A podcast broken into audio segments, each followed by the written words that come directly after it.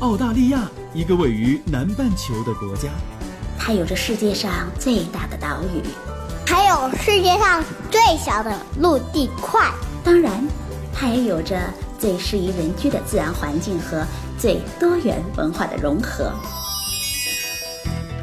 这是我看到的，也是我看到的。你好，我是甜甜圈，五岁女孩的妈妈。我是五岁的美拉拉。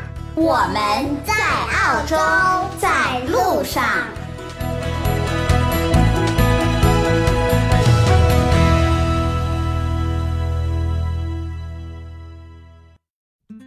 大家好，甜甜圈在澳大利亚悉尼向你问好。这个周末，整个澳洲都热得不行，许多地方都超过了四十度的高温。悉尼也是特别的热，而且因为这个夏天，悉尼已经有十一天的气温在三十五度以上了，所以已经打破了自从一八九六年以来的记录了。也就是说呀，上一次悉尼这么热的夏天，那是在一百二十一年前的一八九六年。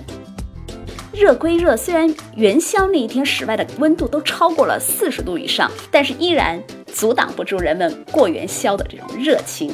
虽然是烈日当头，但是啊，从澳洲各地来了三千多名的龙舟赛的选手，在悉尼的 Darling Harbour 就是情人港的开赛了。现场啊，除了专业的队伍之外，还包括慈善龙舟队、残障儿童亲友队，以及由澳大利亚本地媒体知名人士组成的抗癌明星龙舟队。这个热情是一浪高过一浪，比气温要高了许多。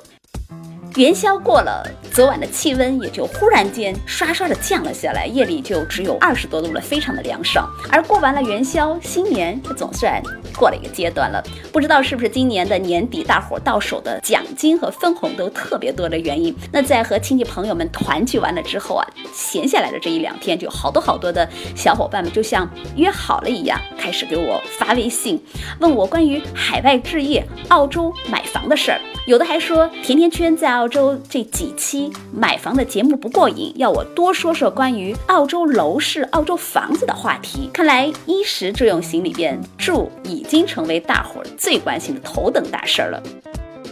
得对得起听众们对甜甜圈的信，所以这一期我会特别邀请一个业内的资深人士来回答大家的一些问题，给大家也科普一下关于悉尼楼市的一些事儿，比如说澳洲的开发商和国内的开发商有什么不同。行家们都说的，在悉尼一百万买一张画，指的是什么？悉尼的 CBD 到底是哪儿？什么叫做上北东平西南稳健？什么时机才适宜海外置业？不卖关子了，我们这一期的嘉宾是 CBRE 澳洲的董事 Peter 李立博，在这儿先给大家说一下 CBRE 世邦威理士，也许熟悉的朋友们都知道，这是一个有两百多年历史的公司了，也是财富五百强和标准普尔五百强的企业，那也是现在全球最大的地产和投资公司之一。Peter 你好，欢迎来到甜甜圈在澳洲。你好，你好。我们知道这两年。澳洲的整个楼市都火得非常的厉害，是吧？啊，确实是。你的感受是，澳洲的地产是从什么时候开始这么热起来的？悉尼的房地产啊，一直都是比较。呃，稳健的在不停的往上发展的。那么，呃，早些年的时候，我们还有这个七年翻一番这一个固定定律啊，在悉尼一直都是呃，也是被各种数据所不断证明的这样子的。那么近些年的话呢，我觉得悉尼的房地产呢，基本上进入到了一个非常白热化的阶段。那么白热化阶段呢，可能跟人口的增长，然后包括消费能力的增长啊，以及这个呃悉尼的这个盖房的速度实在是非常慢，一个供应量的这个。通常我们如果是是了解呃中国国内的地产开发商的，我们就知道，如果到悉尼来，你会发现大部分的开发商到悉尼都算是。大开发商了，嗯，它而且社区也比较小，相对于国内这种呃近郊的大盘来说，会小很多很多。啊，确实是对，因为早些年的时候，像我们嗯有国内的像绿地啊这样的公司过来，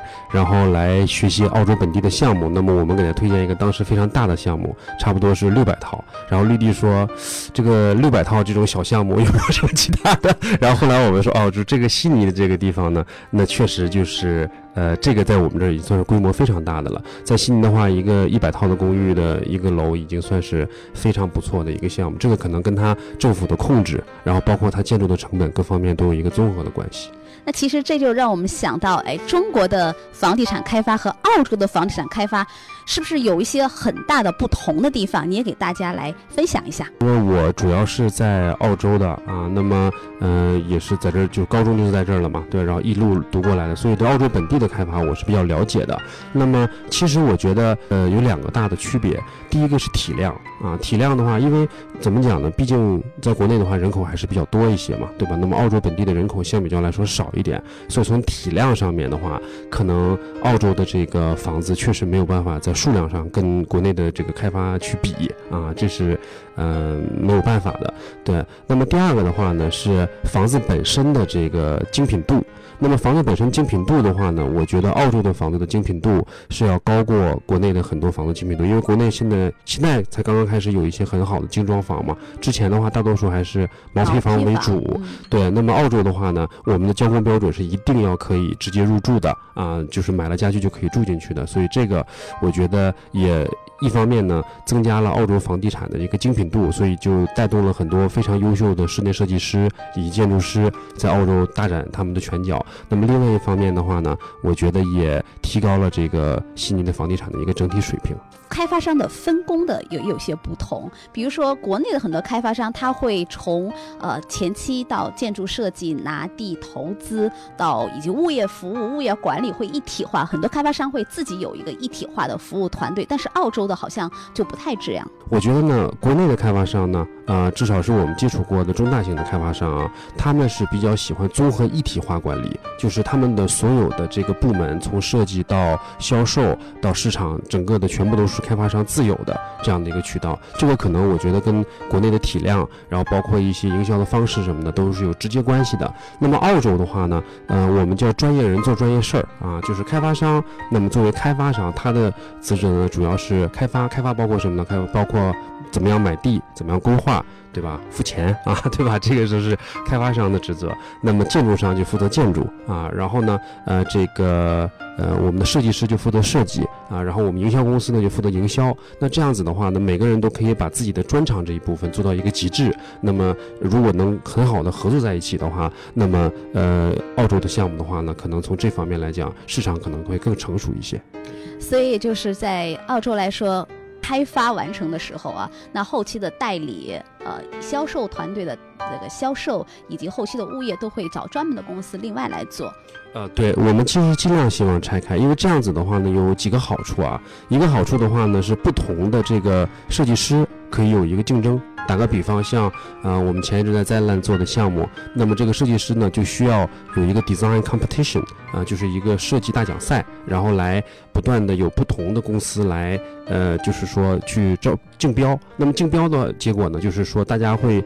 把自己最好的作品呈现出来。那么政府呢，对于这种设计师的这种优秀作品的话，它也会有一定的奖励，比如允许开发商增加一些容积率，多盖一些房型出来这样子的。所以这个是一个非常健康的一个市场方式。那包括建筑商这边也是，澳大利亚建筑商是分级别的，有 Tier One 就是一级建筑商、二级建筑商、三级建筑商这样分分级别。那么不同的项目只有。达到达到一定级别的这个建筑商才能够去承办这个项目。那么在他承办的时候，无论是他的用材各方面的话，也要需要经过一个叫我们叫 public tender，就是一个类似于招标的这样的一个过程。所以说也使得这个呃市场的话呢，相比较来说会比较健康，很容易出一些比较高质量的作品。就是一个良性的、不断的循环和推进的一个过程。哎，是的，使得澳洲的这房子在精装上，让很多的国内的开发商过来开始学习。哎，对，是呃，尤其是很多人呢过来以后会学习一些关于设计，然后关于呃这个室内的这个展示，然后包括它的一些澳大利亚基本的一些标准的这些东西啊。我觉得，呃，这些年来，我觉得就中国开发商有一点好啊，他们很接受。这个每个国家各地的水土，所以说，呃，华人开发商到澳洲来以后呢，呃，在头几年经过一些颠簸以后，现在基本上都是水土很服的啊，这个也是让我觉得非常欣慰的一点。哎，那前几年，呃，中国开发商过来的时候，都会经历哪一些波折？最焦点的波折会在哪几部分？你觉得？嗯，其实大多数时候的波折啊，我觉得可能更多的是跟本地的一些。人的合作的理念上面可能会有一些波折，因为毕竟国内的开发商都是一体化的。那么到这边来以后呢，比如说跟本地政府的沟通，对吧？那么这个，嗯，是非常非常重要的。不过很多刚刚落地的人呢，他可能对这方面并不是那么的。清楚如何用澳洲的方式和澳洲的政府打交道啊？那这个是大多数开发商遇到的第一个，就是政府这边的一个，并不是说政府给他阻力，只是说不知道怎么样用一种方式对做事方式去沟通。对，那么这是一个。那么第二个呢？我觉得可能是呃，对于这个整体的这个就建筑的这个时间的流程这一方面啊，可能还是不太。嗯，怎么讲呢？就是不太习惯，因为毕竟国内做事效率很高嘛。你也知道，国内盖房子这个真的是很快的。那在三天一层的速度。对啊，那在澳洲的话呢，我们手的项目里面最慢的可能一个五十套左右的公寓也要盖个小两年的时间这样子。那么，呃，这个建筑速度什么的，可能也是很多人就是不太适应的。不过俗话说得好嘛，慢工出细活嘛。其实这种盖得慢的公寓。呃，住的久，很多房子我在悉尼看到的，可能感觉上啊都已经很新的啊，结果一问都是二三十年的了。也就是到了澳洲之后，我们要用澳洲的方式和澳洲的效率来建房子啊。那刚才我们说了国内开发商和澳洲开发商的不一样的，哎，我们再回过头来说到呃悉尼的情况啊。那悉尼其实这几年来随着城市的发展，每个区的发展情况也不一样。那这些热点的区域发生了什么样的变化或是转移？悉尼的话呢，我们。呃，就是有东南西北加市中心啊，这样一个，我们把它这样简单给它划分开。从热点方面来讲的话呢，我是我简单的总结一下啊，应该是这个呃，就公寓市场这一块呢是。呃，叫北上东平，呃，西南稳健，呃，什么概念呢？就是呃，北区是这些年来增长速度最快的，价钱就上升的速度最快的，所以叫北上。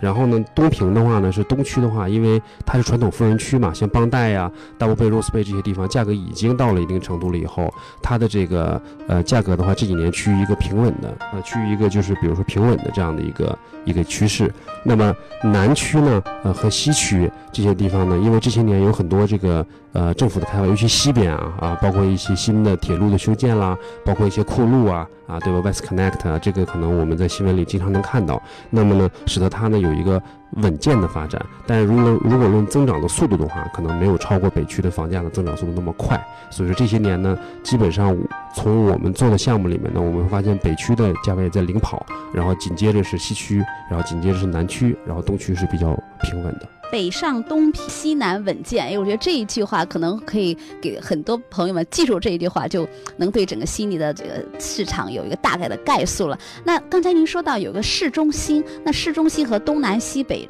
什么区域能被划作市中心？是这样的，就是呃，我们意义上的市中心呢，应该是这个邮编啊是两千的。这个地段都算市中心，那这样子的话就包括什么呢？比如唐人街，这是我们经常去的，对吧？然后悉尼歌剧院啊，对吧？然后呃，像这个环形码头、Circular Quay、汤浩。啊，威亚这些地方全部都应该算是市中心的范围之内的。对，那市中心其实是一个非常有意思的地方，因为它可能隔同一条街上房价能差出百分之二十到三十，然后隔两条街可能就是差出几十万这样子，所以它是一个非常有意思的地方。这个的话可能得需要多花点。呃，首先来说呢是这样的，就是嗯，市中心呢也是按照这个方式走的。市中心偏北的地方价格会高一些。为什么价格高呢？因为北边是我们著名的悉尼歌剧院嘛。然后环形码头，然后包括 The Rocks 这些地方都是在就我们叫 City North，对吧？那么在市中心北边这些地方的话呢，一方面是环水啊，这个是非常值钱的。在悉尼，其实全世界这样的海湾的城市也不多，湾区很贵。哎，湾区很贵。对，那你像我这么多年走过这些地方，其实也就是香港是真的有一个维多利亚港在整个市中心里面穿过去的。那其次就是悉尼，所以人家说悉尼风水好嘛，对吧？因为到处都是，对吧？上风上水的地方。那么这是一点。那么另外来说呢，很多时候呢，我觉得可能呃跟景色什么的本身也有关系。那么我们悉尼呢也有这个讲究，叫做 Million Dollar View 啊，就是说一百万买一张画啊。那什么意思呢？就是如果窗户打出去能够看到悉尼大桥、悉尼歌剧院，你的房子价值是绝对是不菲的，是非常非常值钱的。而且像这样有标志性建筑物，在全世界里面其实也不多。呃，这个的话呢，是绝对是稀缺资源中间的稀缺资源，全世界的富豪都会一拥而上来来购买这些项目。对，去年年底的。时候我们就在悉尼歌剧院旁边啊开了一个项目，能够看着悉尼大桥、悉尼歌剧院的。那当时就是在公寓市场上，我们卖到了最最好的、最高的 price，我们是做到了一个就是一个记录啊，是两千七百万澳币。多大的房子？呃，面积的话两百平米多一点。哦，那这是很创了记录的啊！对对对对对，是的，嗯，对，这个是整个澳大利亚的公寓市场上的从来没有过的一个 record。那这两年，呃，除了刚您说的这个北上东平，呃，西南稳健之外，哪些是新的热点区域出来的，会让大家觉得，哎，有一些潜力可以去做的？OK，呃，是这样的啊，就是每一年的热点区呢，可能都不大一样啊。对，那么，呃，像。比如说三年前左右的时候，像 b o 啊啊，这个呃，比如说像这个 Zetland 沃特路这边的话，可能是一个比较热点的区域，呃，很多人呢都选择在这边投资啊，因为有政府的这个规划嘛。其实澳洲的所有的热点啊，都是根据政府的规划以及交通的新兴啊来作为这个指导。就风向标的，那么呃市中心的话呢，因为我们一直都有这个市中心的延伸啊，对吧？要延伸到这个把市中心往东南，就往机场这个方向做延伸。所以说，呃前几年的时候，这些地方就成为了像 Waterloo、Zetland，然后包括 Rosebery 这些地方都是成为了一个非常热点的投资区域。也就是说，有新兴的轨道区域或者是基础设施建设这些区域是未来。潜力上有很大的提升的地方。哎，对，那如果拿去年来讲啊，就二零一六年来讲呢，二零一六年整个一年的两个关键词啊啊，基本上就是第一个就是学区啊啊，第二个呢就是这个我们叫做 metro 啊 metro station。metro station 什么概念呢？就是它和我们传统的火车不一样，它是一个跨海的，然后无人驾驶的地下的这样的一个。呃，一个新兴的交通工具。那么去年的话呢，因为这两个关键词，所以就造成了两个区非常火热。一个是 i p i n 这个可能大家也都知道，对吧？啊，是属于这个学区房中的学区房，还有对几个很好的私校啊，对对对，就是全悉尼排名像 James Rouse，对吧？然后呃，哪怕它的公校像 i p i n Boys 啊、Cheltenham Girls 啊这些，在澳洲都算是排名是非常非常靠前的公立学校。那么入门的这个卷呢，就是你的住址，所以说这种地方当然是非常非常值钱。这个其实和国内很多，呃，朋友们就是争相的去买学区房是一样的道理，非常非常类似的概念，对。呃，而且也不需要，就是说，呃，因为我现在北京的学区房的概念，好像前一阵我回去的，这是我个人就是私下的了解啊，好像是说你买到这个区，并不保证你是一对一对口的，它是一个地址可能会对五间学校，然后它是随机选抽取的，所以说并不是像我们澳洲这样，就是你住到这儿肯定就是分到这儿，对，一对一的，所以这个学区房的概念，澳洲甚至说现在已经超过了国内的精准度啊，就是在这个区域的孩子就一定能读这个学校，是的啊，没错，那么另。另外呢，像呃去年呢，还有一个区是 s e l e n u s 啊 s e l e n u s 就是在北悉尼稍微再往上一点，介乎于北悉尼和 Chatswood 的中间的这样的一个位置。那么它呢，呃有几个，首先来说呢，就是它有一些大的购物中心的兴建，然后呢，再呢，它就是我们刚才提到的 Metro，就是这个火车线的这个新兴，然后再加上它本身就有现有的火车线，又是交通枢纽的位置，距离市中心又只有七公里，所以就成为了去年投资的一个非常大的热点。那去年的话，三个开发商啊。然后一家呃两家澳洲本地的，加上一家呃中国的新希望新希望集团对，那么呃三家呢同时在这个地方开了三栋楼啊，那就是整个的销售都是非常的火热。那么呃对于整体的这个呃悉尼的市场来说呢，也是让我们再一次见证了这个政府的规划啊，包括这个学区对于这个房子的重要性。只要是有政府利好消息的这个地段的房子，它就在我们看着看着看着就涨上去了。那其实那是二零一六年的，你刚刚说到了两个关键词和三个区域。那二零一七年哪些区觉得还会有一些提升，成为热点区域的？对，呃，这样啊，就是我呢，嗯。大概的今年的话，因为我们有很多这种，就是我们这个做 research 做这个调查报告是我们的一个主业嘛，我可能没有办法把整个报告的人说，但大概的一个概念啊，是今年的话，我们呃看了一下现在现有的一些开发的计划，呃，然后包括现有的这个悉尼房地产的一个基本的一个结构。那么呃，我先是这样说，就是呃，现在呢，就是东区啊。东区和北区现在缺地啊，尤其是东区现在比较缺地，就是没有可以大型开发的地段呃，这个北面呢少好房子。什么叫好房子呢？就是指像这种就是呃面积比较大的，对吧？景色比较好的这种房，因为北区是一个现在大家自住的一个首首选地了，几乎已经是对。那么呃北区呢会比较少好房子，然后西部和南部的供应量呢，今年的话会和它的那个需求基本上会持平啊。那么也就换句话说，呃，在这些地段里面的话呢，还是以东区北区，我觉得可能今年会为主，会是比较。会是比较热门的，因为毕竟又缺地又缺房的地方，相比较供应量持平的地方，可能会稍微好一点。稀缺资源了啊，确实是这样。好，那我们再来在最后的时间啊，也来回复几个听众朋友们的提问啊。呃，有个朋友就说，那现在到澳洲买房是不是合适的时机？我这个问题是这样的啊，就是呃，所谓合适的时机呢，就是有一般现在市面都两种说法啊，一种方法，一种说法是任何时候都是合适的时机，对不对？但是我自己个人呢，我觉得除了这个任何时候都是合适的时机上面，应该加一个条件，就是对于自己的情况来讲，是不是最合适的时机？换句话说，如果现在打个比方哈，我们在国内已经有物业了，对吧？然后我们在呃国内呢，我们的这个住啊什么各方面已经不再是一个问题了，那那么我们。希望孩子能有一个更好的一个受到更好的教育，或者说家庭可能会有一个更好的发展啊，或者说个人需要做一些我们叫做全球资产配置这种情况的话，那么到澳洲来买房子就是最好的时机。还有一个听众朋友们就说，好多的澳洲的开发商还有澳洲的中介到国内去进行一些楼盘的推销，那这个时候他怎么样来鉴别这个真伪度？呃，真伪度的话，我觉得这个。那不好说啊，我觉得假开发商、假房子情况可能会少一些啊。对我个人建议呢是这样的啊，就是说，嗯，在国内购买房子的时候，呃，我建议是买家自己同时要在国内和国外同一时间进行，就是等于说是一个调查或者是进行一个咨询这样子的。那么很多的公司的话呢，它不可能只是国内的。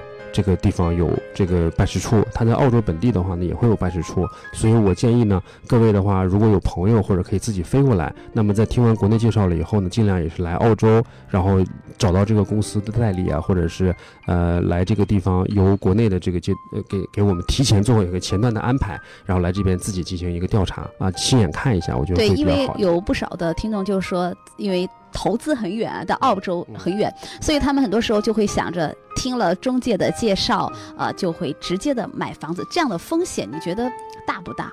呃，这个的话，我觉得是这样的。那么要看这个，比如说中介的品牌啊，包括开发商的信任度啊，这些东西是很重要的。呃，我个人建议的话，买房子还是跟大公司买会比较好一点，因为我以前嗯有听过一些我的买家啊，后来可能经过了很多辗转，最后还是到。我们这里来购买了以后，呃，跟我有点诉苦、半诉苦的性质啊。说什么呢？就是说，呃，如果跟小公司买，很多时候因为楼花是一个比较长线的东西，它可能，哎，一般来说两年的，长一年可能三年啊。你也知道我们澳洲盖房的速度，对吧？那么，呃，在这个阶段中间的时候，很多销售和小公司可能就。就不在了，就不知道哪里去了啊！很多人可能跟一些小公司，呃，买完房子了以后，公司都没有了啊。那么最常见的就是那个销售已经完全不在那儿了，所以他也没有任何的后续的服务啊，这样。那这时候怎么办？碰到这种情况？对，这个时候的话就会非常麻烦嘛，对吧？那么，呃，可能开如果是好一点的开发商，可能他会有一个固定的人员过来跟我们继续联系，把后面的事情处理好。但是刚才我们不也说了，就是澳洲的开发商基本上他是术有专攻，专业人做专业事儿。那这个后面的这些后续服务的东西，本来就是应该是他的做市场的公司和销售这块来跟进的，所以开发商有这种服务的，在欧洲没有的话也是很正常，这就是非常麻烦。所以说，我觉得跟这种大公司、老牌公司，对吧？然后在澳洲时间很长的，然后从业人员呢，相比较来说比较专业一点的公司购买，这个我觉得就是风险会少很多很多。就是你的建议还是希望大家如果想投资澳洲房产的，还是要到当地来看一看。对，呃，两个点，一呢是跟大公司购买啊，第二的话呢，尽量能来看一看就来看一看。对，一般来说，好的项目的话呢，除非是正在施工中，一般都会有样板间啊，对吧？这种就是我们所谓的暗场，在这边进行销售。所以说来了以后看一看实体的东西也是蛮好的。当然也可以借助一些现在有很多科技啊，啊也很发达，比如说我们可以视频。对吧？远程视频，我们可以呃直接在国内看这种虚拟样板间，这样的都可以。那么这些技术的话，也会帮我们解决很多问题。嗯，那好，那我们接下来的下一期啊，我们会让 Peter 来教教我们澳洲的房子有哪些的种类。那购房的时候，给我们科普一下，应该怎么样购房才安全。